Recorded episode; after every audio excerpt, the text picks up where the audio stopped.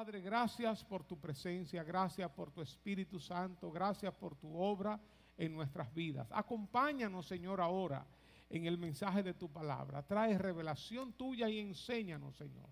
En el nombre poderoso de Jesús y el pueblo de Dios dice, amén. Gloria a Dios.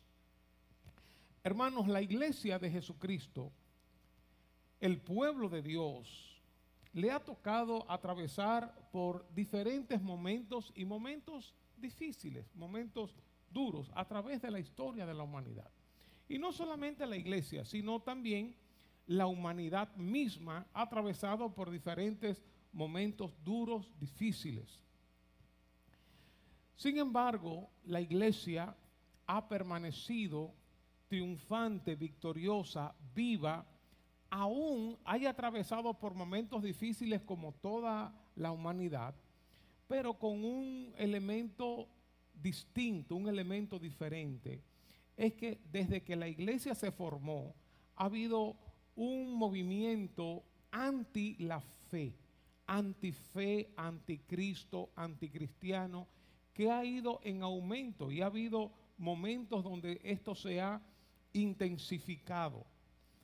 Y lo que estamos viendo, yo no digo que estos sean los últimos tiempos, no lo sé, se parecen, se parecen. Y las, y las condiciones que se están dando se parecen todo a lo que la Biblia dice que va a ocurrir al final de los tiempos. Todo esto se parece, hermanos. Estamos viendo como que las condiciones se están dando para llevarnos a un gobierno mundial, llevarnos a una sola moneda, llevarnos a un régimen de fuerza, a, una, a un anhelo de paz y prosperidad, a, a una marca del 666. Todo esto se están dando las condiciones, incluso como yo he dicho antes, ahora mismo con la vacuna eh, contra el coronavirus, que ha habido opiniones a favor, opiniones en contra, tanto de científicos como de no científicos, que si es una conspiración, que si es una manipulación, que si es una realidad. Realmente hay informaciones en, las, en las alturas que, uno desconoce, ¿verdad? Y, a menos que uno tenga eh, una buena información, opinar sobre esto eh, a uno se le hace muy difícil. Sin embargo, uno ve esto como una especie de antesala de lo que pudiera ocurrir más adelante con el 666. Como hemos dicho, por ejemplo, eh, si ahora mismo en nuestro país o en cualquier país, si, eh, si, se, si, se, dicta una ley de que, bueno, de que nadie puede ir a comprar o nadie puede ir a, a, vender o hacer una transacción, ir a la escuela, a la universidad, conseguir un trabajo, si no tiene la vacuna por asuntos de protección de los demás, ¿verdad? Porque se está viendo desde un punto de vista de salud pública. Bueno, ahí hay, ahí hay como, como una, una conexión con lo que pudiera ser el 666. Y la Biblia nos muestra cómo el mundo va a estar en los últimos tiempos. Que dicho sea de paso, hemos tenido diferentes momentos en la historia de la humanidad como que parecen ya como que son los últimos tiempos sin embargo no eran. Pero a muchos de nosotros que estamos ya pasados meridiano, que pasamos ya de los 50, de los 40, ¿quién nos iba a decir que cuando nosotros éramos niños el mundo iba a estar como está hoy? Que el desenfreno iba a estar como está hoy, que la mentalidad iba a estar como está hoy, el liberalismo iba a estar como está hoy eh, con los abortos, la agenda LGBT, el matrimonio homosexual, la pedofilia, hombres con niños, hombres con bestias. Eh, eh, esto está vuelto un desastre, un desastre. Y eso que nosotros no estamos sintiendo tanto las ráfagas de este desborde, porque estamos en una isla y somos, entre comillas, un país del tercer mundo o un país atrasado, que incluso es uno de los epítetos que se nos dice que somos de los pocos países en el mundo que todavía estamos luchando contra el aborto y las, y las causales, por lo, por lo atrasado que somos. Porque las, las personas de mente amplia, las personas inteligentes, los que están en la modernidad, pues van con todo, aún después que nazcan ya, si nació ya, no importa. O sea, eh, eh, no hay escrúpulos, no hay límites, no hay amor, no hay una sensibilidad humana, una sensibilidad social. Y el mundo obviamente se está deteriorando. Nos apoyamos en las palabras de Jesús. Yo edificaré mi iglesia y las puertas del Hades no prevalecerán contra la iglesia de Jesucristo. Yo edificaré mi iglesia. ¿Saben ustedes que de todas las instituciones del mundo, de todas, que están hoy, que han sido y que serán, de todas las instituciones, el único organismo que va a pasar a la eternidad es la iglesia. Terminarán los bancos, terminarán las escuelas, las universidades, eh, los estados, terminará todo. Todo llegará un día que terminará y la iglesia es la única institución, el único organismo, el único grupo de personas, el único pueblo que va a permanecer para siempre. Todo va a acabar. Jesús está edificando su iglesia. Y el apóstol Pablo dice en 2 de Timoteo, capítulo 3, ¿cuál será el carácter de los hombres de los últimos días? Y da una descripción que valdría la pena tomar varios cultos para hablar de esto, o que ustedes se dispongan a estudiar palabra por palabra lo que implica cada una de estas descripciones. Dice el apóstol Pablo, hablándole a Timoteo ya en su segunda carta, en la postrimería de su vida, que debes saber esto, debes comprender esto, que en los últimos días vendrán tiempos peligrosos, vendrán, vendrán tiempos difíciles. Hermanos, nosotros somos probablemente, probablemente, los de la última generación. Y la iglesia de Jesucristo se ha tenido que enfrentar en diferentes épocas de su historia, se ha tenido que enfrentar a grandes desafíos. Y nosotros como seres humanos nos enfrentamos a desafíos, claro que sí. Pero la iglesia tiene un desafío mayor porque tiene un desafío de parte de huestes espirituales de maldad, de demonios que están contra la fe nuestra, demonios que incitan a las diferentes áreas de la sociedad a los gobiernos, a las artes, a la ciencia, a las comunicaciones, a todo. El enemigo está influenciando y nosotros éramos antes influenciados por esos espíritus inmundos, dice la Biblia en el libro de Efesios, que nosotros también corríamos en la corriente de este mundo, nadábamos en la corriente de este mundo y éramos influenciados por esos espíritus al igual que los demás. Nos esperan momentos más difíciles, momentos de mayores desafíos, pero no estamos solos. Por eso no hay que temer. Dios sigue siendo Dios, Dios sigue estando en su trono, Dios sigue gobernando, Dios sigue dirigiendo. No importa lo que estemos atravesando, una, que Dios está con nosotros. Dos, Dios nos da la fuerza para soportar, sobrellevar cualquier reto, cualquier problema, cualquier ataque.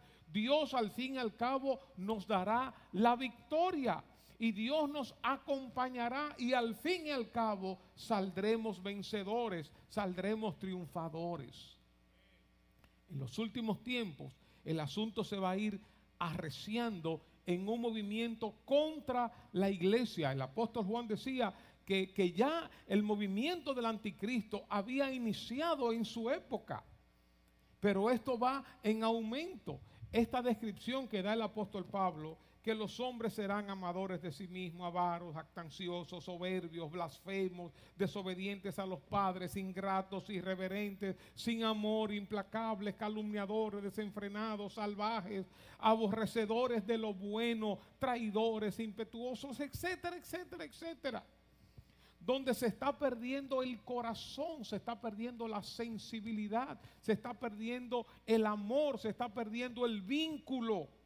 Y yo digo, yo no sé si esta pandemia eh, eh, fue una conspiración, si fue un error, si fue un accidente, no lo sé, pero al fin y al cabo esta pandemia está rompiendo los vínculos, los vínculos de familia, los vínculos relacionales, los vínculos de amistad.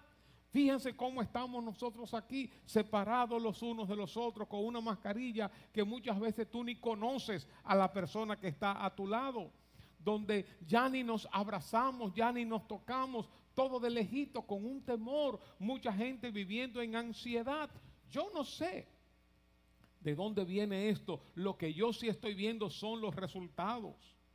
Escuché a un señor mayor en días pasados hablar que a la vez tenía su papá, que dice él que desde que inició la pandemia no le ha podido dar un abrazo a su papá por temor, temor de infectarlo como él anda en la calle. Y hermanos, nosotros, mi esposa y yo, atravesamos por una etapa donde no abrazábamos a nuestros nietos, todos estábamos de lejito. Esto ha venido a romper la armonía familiar, las relaciones, eh, eh, eh, esos vínculos familiares, vínculos de amor. Una de las cosas más sabrosas en una iglesia, en una congregación, es antes del culto y al final del culto. Una de las cosas más sabrosas y ver al hermano y un abrazo y un abrazo como hacemos nosotros los, los, los dominicanos, un abrazo movido así, ¿verdad? Que no es solamente un abrazo y nos abrazamos y nos besamos y nos tomamos de las manos. Eso se ha perdido. Yo no sé cuándo lo vamos a recuperar y si lo, va, y si lo vamos a recuperar. Lo que hemos visto son los resultados de una pandemia a nivel mundial. Pero no solamente esto, sino el tipo de persona que se está produciendo hoy, el tipo de persona que está creciendo hoy, es un tipo de persona sin corazón, es un tipo de persona sin sensibilidad, sin amor, como dice el apóstol Pablo, que tienen apariencia de piedad, muchos apariencia de piedad. Tú los ves como muy nobles, muy buenos, sin embargo, por dentro están llenos de malicia, llenos de engaños. Dice el apóstol Pablo en 2 de Corintios 3, donde estamos, dice el versículo 8 que así como él tuvo la experiencia, eh, eh, digo, como él leyó de, eh, de Moisés, de Janes y Jambres que se opusieron a Moisés, de la misma manera estos se oponen a la verdad, son hombres de mentes depravadas y reprobados en lo que respecta a la fe se oponen a la verdad, hermanos. Ahora uno está viendo cada vez más un movimiento contra la verdad. Tú dices, eh, yo me considero, yo soy, yo soy varón, ¿verdad? Digo, yo me considero una mujer, o como un hombre dijo, yo me considero una niña. Otro, yo me considero un caballo. Otro, yo me considero tal cosa y todo el mundo le aplaude. Uno dice, yo soy cristiano las acusaciones vienen, una oposición a la verdad, donde una minoría quiere controlar y quiere dominar a una mayoría y donde está influenciando en todos los medios, en todos los estratos sociales, en todos los estamentos. Y estamos viendo una, una batalla campal. Estamos viendo cómo aquí, aún en contra de la constitución, se quiere aprobar las tres causales del aborto. Contra la constitución. Es una, es una lucha, es una aberración, es una imposición que se ha dado en otros lugares. Ahora mismo, como hemos visto en Argentina. ¿Qué uno puede hacer en medio de todo esto? Y uno se pregunta, ¿Dónde está Dios en medio de todo esto? Probablemente el jueves voy a hablar un poco más de esto en nuestro culto virtual. ¿Dónde está Dios? El, el propósito del sufrimiento. ¿Dónde está Dios en medio de una situación como esta? Hermanos, uno se pregunta, ¿por qué el apóstol Pablo sufrió tanto? ¿Por qué Jesús sufrió tanto? ¿Por qué la iglesia sufre tanto? Y yo veo, hermanos, que Dios tiene una mirada, tiene una forma de ver las cosas diferente a como nosotros la vemos. Para Dios un día es como mil años y mil años como un día. Él mira hacia la eternidad. Él no mira solamente el momento, el momento presente. Él mira todo, él mira todo el panorama. Es como nosotros, como estamos cuando estamos criando a un hijo, que a veces tenemos que disciplinarlos o darle una pela o, hacerle ciertas, ciertas restricciones o educarlo para que coma tal o cual cosa. Ese momento presente de ese niño es lo más caótico, lo más sufrido, lo más terrible. Sin embargo, nosotros sabemos que eso le va a venir a su bien y a su provecho. Entonces Dios está consciente de que nosotros vamos a atravesar por pruebas, por tribulaciones, por dificultades. No solamente las dificultades normales, naturales, humanas de este mundo, sino dificultades por causa de nuestra fe, por causa de nuestra creencia, por el choque que hay entre la mentira y la verdad, entre las tinieblas y la luz, entre el diablo y la iglesia de Jesucristo. Por el choque que hay. Un rechazo solamente porque nosotros queremos buscar a Dios, queremos mantener nuestra fe. Y Dios está consciente de esto. Y en los momentos difíciles, Dios nos da su fortaleza, Dios nos da su gracia. Desde que la iglesia inició en el libro de los hechos, fue una iglesia perseguida, fue una iglesia menospreciada, fue una iglesia atacada desde los mismos inicios, que cuando agarraron a Pedro y a Juan y los azotaron, los encarcelaron, ellos salieron de ahí considerándose que no eran dignos de sufrir por causa del Evangelio de Jesucristo. Y Jesucristo lo dijo desde el principio en su famoso Sermón del Monte.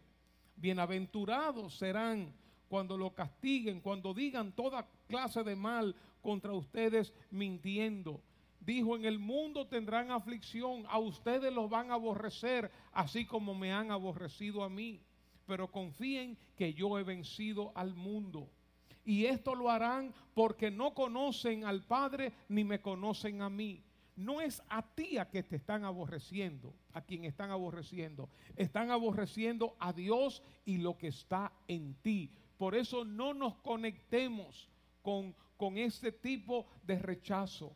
Hay un rechazo que es un rechazo espiritual, demoníaco, diabólico, solamente por el hecho de que tú eres cristiano, solamente porque tú eres luz, porque la luz muchas veces principalmente para las personas que están en oscuridad. La luz molesta. Y por eso nosotros creamos esa molestia. Yo me sorprendo ahora cuando se derogó el decreto para que las iglesias se reunieran. Yo me sorprendí de las personas hablando contra esa derogación de ese decreto. Sin embargo, no hablaron de los resorts que están llenos, no hablaron de los, de los shows que hacen los resorts cada día con un grupo de personas. Así como nosotros estamos con el distanciamiento, con mascarilla, con desinfectante, con todo. Pero yo digo, ¿Qué es lo que hace que una persona se levante contra las reuniones de la iglesia? Y sea por un asunto ingenuo de redacción o no, pero en el decreto anterior se llegó a prohibir toda actividad religiosa. Yo digo, eso, eso, eso eh, eh, no puede ser lo que, lo que está diciendo ahí. Porque prohibir toda actividad religiosa quiere decir que uno no puede orar, que uno no puede leer la Biblia, que uno no puede cantar, que uno que nada, toda actividad religiosa. Quiero pensar que eso fue un desliz y no la intención de una mente malvada. A ver si estamos probando o no. Vamos a ver qué sucede. Lo que quiero decir, hermanos, es que tenemos que estar listos que tenemos que estar preparados porque la cosa se va a ir poniendo cada vez más caliente. El horno se va a ir calentando más. Cada vez más las fuerzas de las tinieblas se van a ir levantando contra la iglesia de Jesucristo y tenemos que estar preparados. Muchos van a abandonar la fe, lamentablemente. Otros serán engañados. Otros se van a sentir defraudados por Dios y van a salirse del Evangelio. quiere el Señor que tú y yo seamos de los que perseveremos hasta el final. Las cosas se van a ir poniendo, se van a ir tornando cada vez más difíciles. Por eso se necesita de hombres y mujeres, jóvenes, adultos, mayores, niños, con una fe inquebrantable. Que estemos dispuestos a padecer por Jesucristo. Y es verdad que estamos esperando la segunda venida de Cristo. Es verdad que estamos esperando que el Señor nos liberte y nos levante a todos. Pero hermanos, como hemos dicho antes, en cuanto a esta doctrina hay tres posiciones, que Cristo viene antes de la gran tribulación, en el medio de la gran tribulación y al final de la gran tribulación. Si nos toca antes, gloria a Dios, nos vamos en el primer viaje. Pero si nos toca al final, tendremos que pasar por los momentos más difíciles que la iglesia ha atravesado en esta, en esta tierra. Que dice que si esos días no fueran acortados, nadie sería salvo. Y la familia estará una contra otra, padre contra hijo, hijo contra padre. Nos engañaremos unos a otros, dice, nos traicionaremos unos a otros. Muchos apostatarán de la fe, eh, eh, eh, abandonarán la fe. Muchos falsos maestros, falsos profetas, falsos cristos. Hermanos, si este es el último tiempo, nos esperan días difíciles donde necesitamos cada vez más la ayuda de Dios. Necesitamos cada vez más la fortaleza de Dios. Necesitamos cada vez más estar aferrados a Dios. En otros lugares ya esto va muy, muy, muy avanzado, muy avanzado. Ideología de género, aborto, eh, de todo va muy, muy avanzado. Y la gente, como dice el apóstol Pablo en, esta, en este capítulo 3 de segunda de Timoteo, Dice que la gente tendrá comezón de oír, pero no irán a las escrituras, sino que se apartarán buscando fábulas, buscando cosas, buscando cosas extrañas, religiones extrañas. Ya la gente no quiere saber de Dios, la gente quiere buscar algo nuevo. La gente se está volviendo loca. Que nos ayude Dios. Sabemos que nuestro capitán, nuestro líder, nuestro jefe, nunca ha perdido una batalla. Y aunque tengamos que atravesar, y aunque tengamos que atravesar por momentos difíciles, o aún que tengamos que perder la vida, o aún que nos cierren todos los templos, la iglesia de Jesucristo no perecerá. La iglesia de Jesucristo no sucumbirá. No importa, hermanos, hay cosas eh, peores que van a venir sobre la humanidad y actualmente, actualmente, y hemos tenido por años, hay naciones donde el Evangelio está prohibido, donde tú no puedes predicar el Evangelio, tú no puedes reunirte, tú no puedes tener una Biblia. Imagínense ahora que muchos de nosotros, me decía un hermano en estos días, muchos de nosotros que estamos ya acostumbrados a tener nuestras Biblias de manera digital, que muchos hasta hemos eh, eh, eh, guardado nuestra, nuestras Biblias físicas de, de papel, ¿verdad? De libros. Y ahorita nos, nos desconecten, nos impidan leer la Biblia en nuestros, en nuestros dispositivos. Uno no sabe con qué va a venir el enemigo y qué va a pasar en este mundo. Lo que yo sí sé, una que Dios va a estar con nosotros, siempre estará con nosotros. Yo sé que vamos a recibir una dosis de fuerza, de gracia, de fe especial para los momentos así. Y tres, sé que al final, sea en muerte o en vida, como quiera, vamos a salir victoriosos y Dios va a ser glorificado en nosotros, hermanos. Por eso no tememos, no tememos, no tememos, aunque la tierra sea removida y se traspasen los montes al corazón del mar, sabemos que Dios está con nosotros. Dice el apóstol Pablo a Timoteo en el versículo 10, pero tú has seguido mi enseñanza Tú has seguido mi conducta, mi propósito, la fe, la paciencia, el amor, la perseverancia, mis persecuciones, sufrimientos. Tú has seguido. ¿Qué es lo que necesitamos seguir haciendo, hermanos? Seguir manteniendo la fe, seguir creyendo en Dios, manteniendo nuestra, nuestra confianza en el Señor. Seguir con la enseñanza de la palabra, no titubear, porque ahora hay tantos bombardeos, tantos bombardeos de enseñanza, de doctrina, tantas mezclas, tanto sincretismo, tantas cosas que se están diciendo de adentro y de afuera como, como eh, eh, eh, cosas que parecen verdad, pero no son verdad. Necesitamos seguir pegados a lo que dice Dios en su palabra, manteniendo la palabra de Dios, como dice el versículo 14, tú sin embargo persiste en las cosas que has aprendido. Necesitamos, hermanos, volver a meternos en la palabra de Dios. Nosotros somos el pueblo del libro y el que no conoce la palabra de Dios fácilmente es confundido. Viene alguien con una palabra, entre comillas, profética, viene alguien con una declaración, viene alguien con una enseñanza y somos arrastrados fácilmente a falsas doctrinas.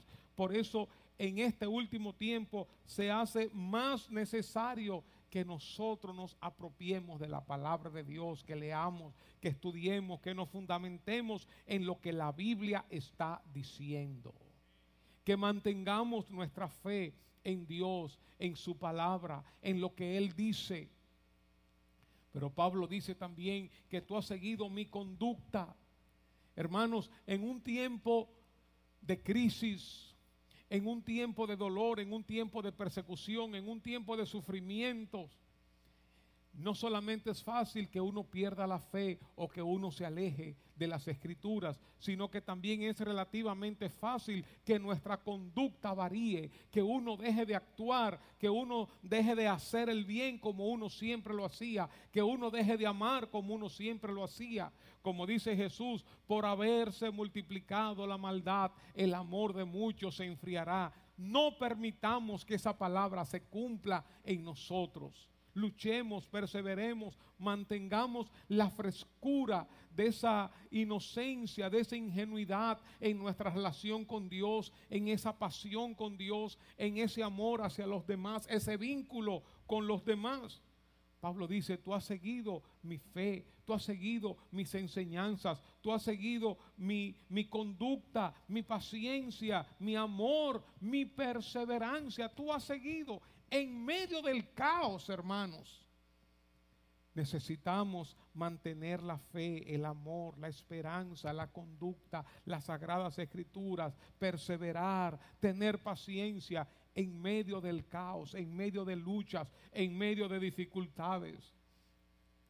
Él dice en el versículo 12, es verdad, todos los que quieren vivir piadosamente en Cristo Jesús padecerán persecución, serán perseguidos.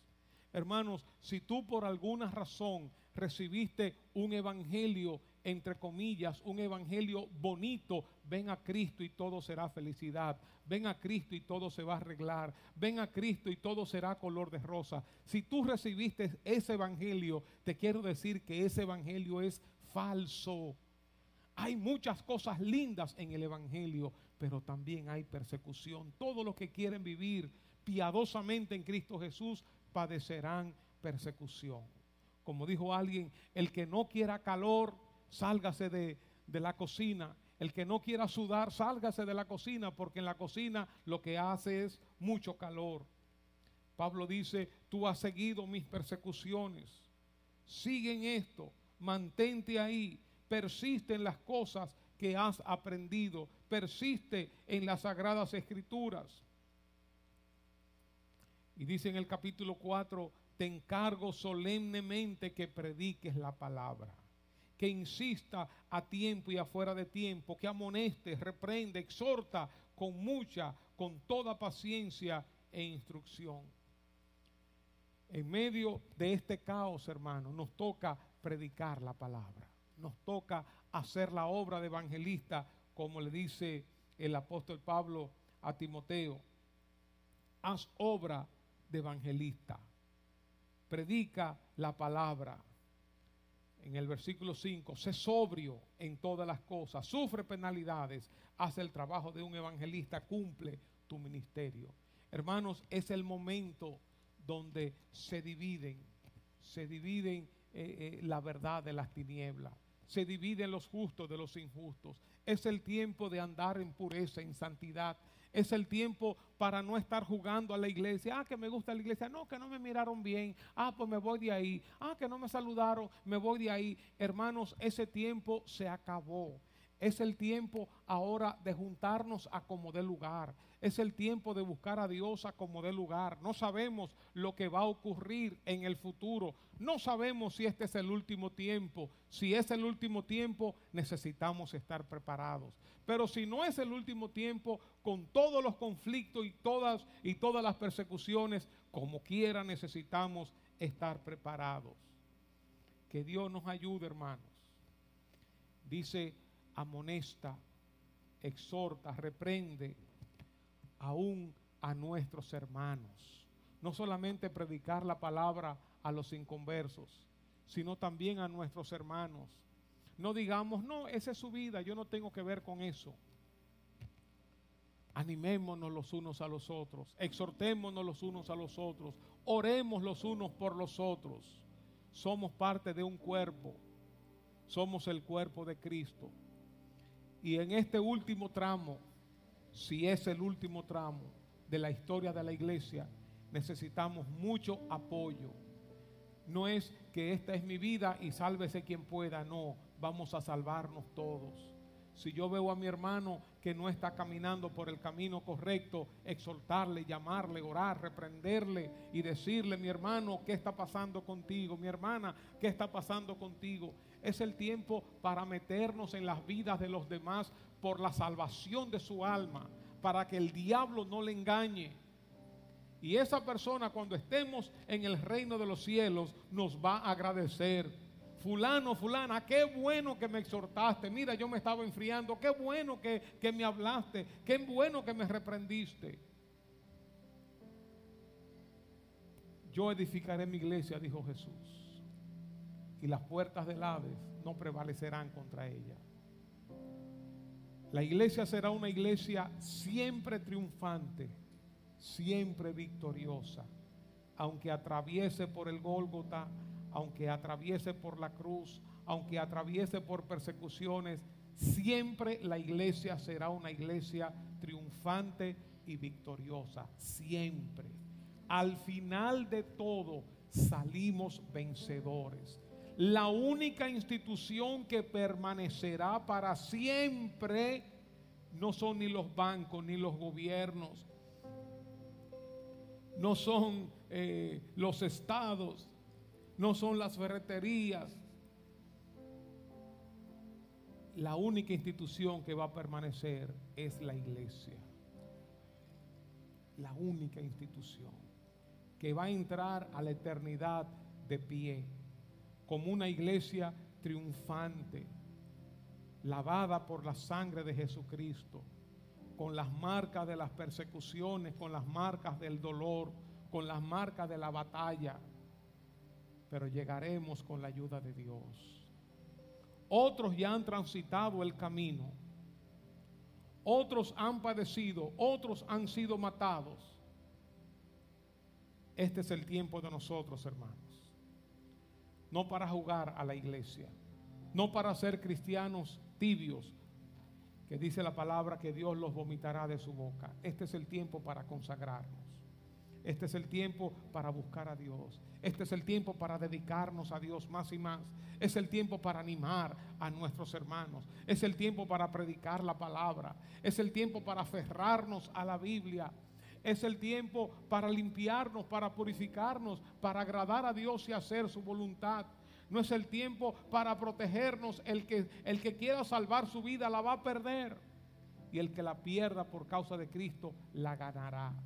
Mejor es entrar al cielo sin un ojo, sin un brazo, sin un pie, que irnos al infierno con los dos ojos, con los dos brazos y con los dos pies. Cuidemos nuestra salvación, hermanos, con temor y temblor.